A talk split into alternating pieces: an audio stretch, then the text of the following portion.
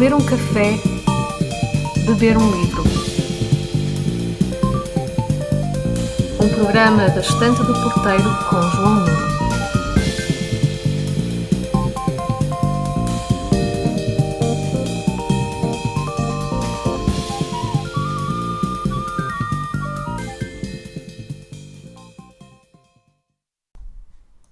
Estimados ouvintes, bem-vindos a mais um episódio do programa Ler um Café, Beber um Livro, dedicado a Paul Valéry e ao seu Eupalino, o arquiteto, seguido da alma e a dança e o diálogo da árvore, mais uma vez trazido aos leitores pela Vasco Santos Editor.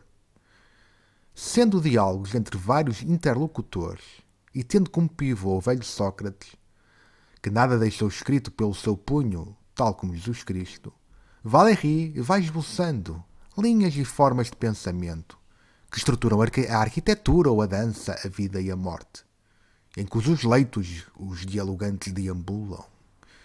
Em Eupalino ou a alma e a dança de Valéry, o tempo e o espaço são as linhas invisíveis numa costura em loop ou em movimentos de retorno de vai e vem. Nada se encontra fixo por mais que as almas humanas queiram. O corpo que aprisiona também liberta pela dança e mesmo o templo mais granítico muda a cada olhar, a cada estação, povoada de sombras e luz. Mais luz! Todos os poetas e amantes da beleza procuram, caindo na angústia perene de encontrar a forma perfeita e constatando que ao fim de uma vida de vaidade ou vanglória de bajular ou ser bajulado, fica a ruína. Só permanecem átomos dispersos nas cinzas da noite bolhando em linhas cósmicas distantes e inefáveis. Os textos são riquíssimos, belos, cuja reflexão deixa a quem nos ouve ou a quem ainda dialoga com as árvores. E fica, para fim deste episódio, um exemplo inscrito na página 28 da obra editada pela VS Editor.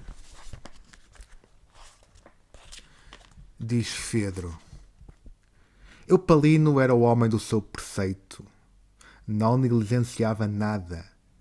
Prescrevia o talho das pequenas pranchas pelos filhos das madeiras, para que, interpostas entre a alvenaria e as vigas que nela se apoiam, impedissem que a umidade se elevasse pelas fibras e se infiltrasse, apodrecendo-as. Tinha atenções semelhantes para com todos os pontos sensíveis do edifício. Dir-se-ia tratar do seu próprio corpo. Durante o trabalho da construção, nunca abandonava o estaleiro. Acredito que conhecia todas as pedras da construção. Velava pela precisão do seu tamanho. Estudava minuciosamente todos estes meios que imaginamos para evitar que as arestas não se cortassem e que a perfeição das juntas não se alterasse. Mandava apurar a precisão dos pormenores, dissimular as bordas, utilizar o chanfre no mármore das fachadas. Dedicava as mais delicadas atenções aos revestimentos com que fazia cobrir as simples paredes de pedra. Mas todas estas delicadezas dedicadas à adoração do edifício eram coisa pouca quando comparadas com aquela que utilizava quando elaborava as emoções e as vibrações da alma do futuro contemplador da sua obra. Ele preparava em plena luz um incomparável instrumento que a difundia, toda contaminada de formas inteligíveis e de propriedades quase musicais, pelo espaço onde se movem os mortais.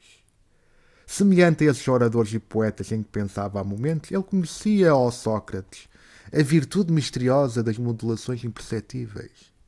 Ninguém se apercebia, perante uma massa delicadamente tornada a mais leve e de aparência tão simples, de ser conduzida a uma espécie de velocidade através de curvas insensíveis, de inflexões ínfimas e todas poderosas. Através destas profundas combinações, do regular e do irregular que ele tinha introduzido e escondido e tornado tão imperiosas que eram indefiníveis. Elas faziam o móvel do espectador, dócil à sua presença invisível, passar de visão em visão e de grandes silêncios aos murmúrios do prazer à medida que avançava. Recuava, se aproximava ainda e errava pelo raio da ação da obra, movido por ela mesma e tornado num, ju num juguete da admiração. É necessário, dizia este homem de Megara, que o meu templo mova os homens como os move o objeto amado.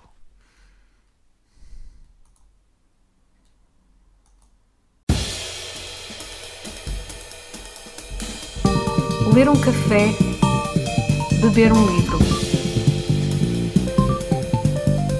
Um programa da Estante do Porteiro com João Nuno.